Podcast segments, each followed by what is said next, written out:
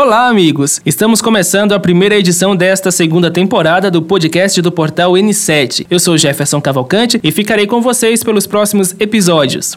Estamos na última semana do mês de outubro, mês que é dedicado à campanha de prevenção ao câncer de mama.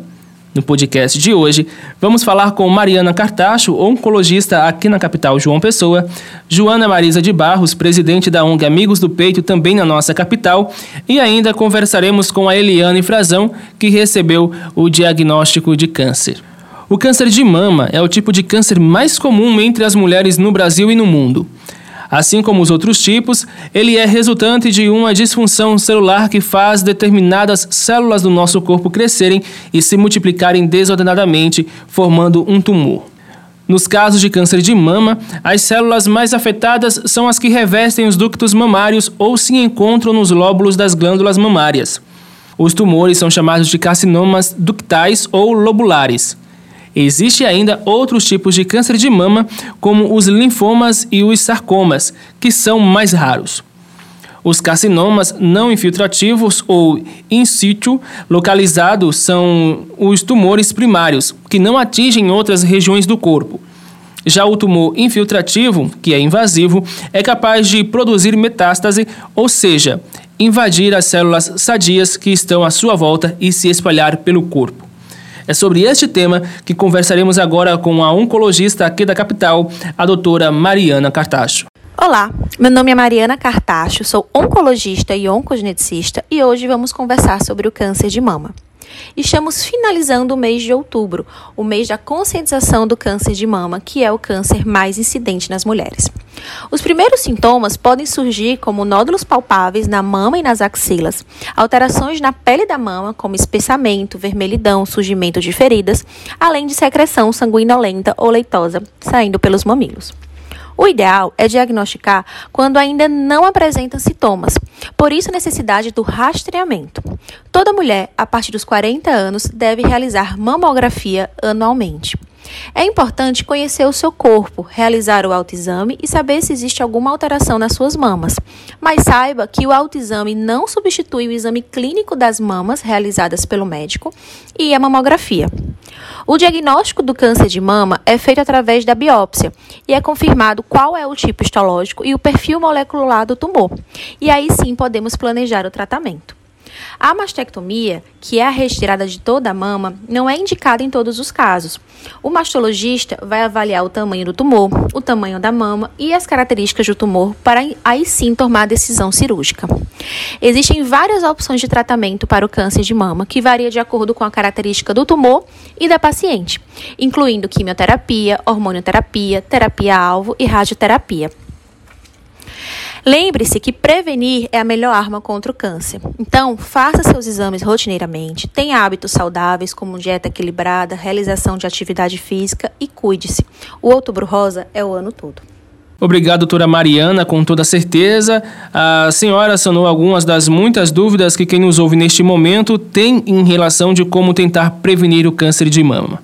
Após a doutora Mariana, a gente conversa agora com Joana Marisa de Barros, presidente da ONG Amigos do Peito, também aqui na capital, que atende mulheres diagnosticadas ou com suspeita de câncer de mama. A ONG Amigos do Peito é, completa 20 anos, né, e nos últimos 10 anos a gente tem encampado campanhas é, de conscientização que tem uma responsabilidade social muito grande.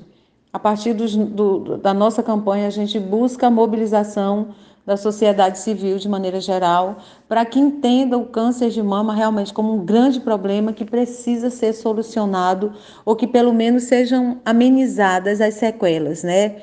O nosso objetivo principal é garantir né, direitos para as mulheres, principalmente as mulheres que não têm acesso à informação, que não têm acesso ao mínimo né, de conhecimento e também acesso ao diagnóstico precoce, que é a condição fundamental para que se consiga reduzir mortalidade. E a ONG ela trabalha dessa forma, né? Como nós nos mantemos? Na verdade, é um voluntariado. Não temos é, nenhum funcionário na ONG. Temos o projeto Chance, que custeia biópsias para mulheres é, com lesões suspeitas. Esse custeio é bancado através da venda de camisetas ou de pequenas doações que são feitas principalmente no mês de outubro e a gente consegue esticar esse dinheiro para realizar o máximo de biópsias. O, as nossas campanhas é, a, agência Bairro Novo é que, que constrói, que faz essa doação. Muito do que a gente consegue também é tudo doação. E a gente segue nessa luta, né, é, juntando o maior número de pessoas, sempre quanto mais gente fazendo bem, melhor para quem precisa. E é isso.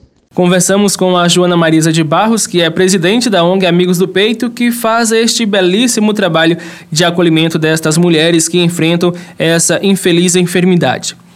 A Eliana Frazão é uma destas mulheres que receberam triste diagnóstico de câncer de mama e ela nos relatou o que sentiu ao receber essa notícia.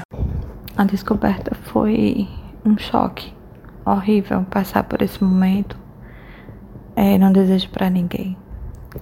E eu pedi uma coisa ao Senhor. Eu disse, Senhor, eu quero viver, eu quero viver. Passei vários dias, fui tão louca falando isso.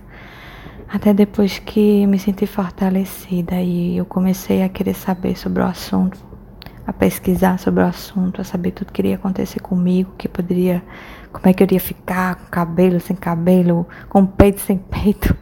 Enfim, eu foi assim que me ajudou, né, a passar por tudo que eu passei.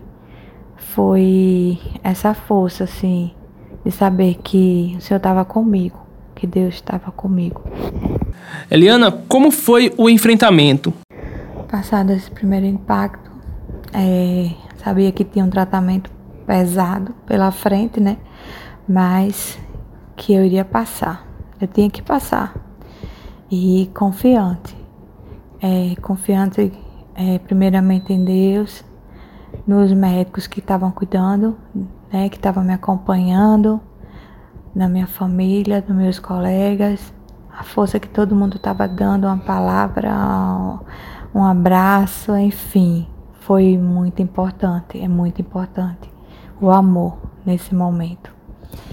E a gente ter fé que vai passar, que tudo isso vai passar e que a gente vai viver.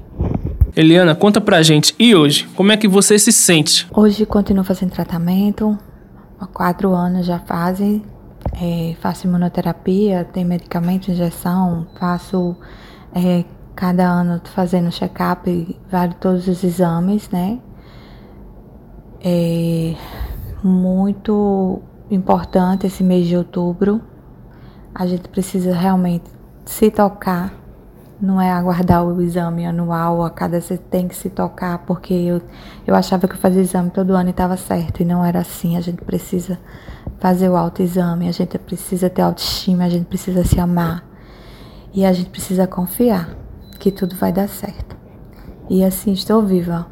Glória a Deus por isso. E é com esse depoimento emocionante da Eliana Frazão que a gente encerra o podcast do Portal N7 desta semana. O podcast do Portal N7 teve a produção de Helena Gomes, edição e apresentação de Jefferson Cavalcante. Até a próxima!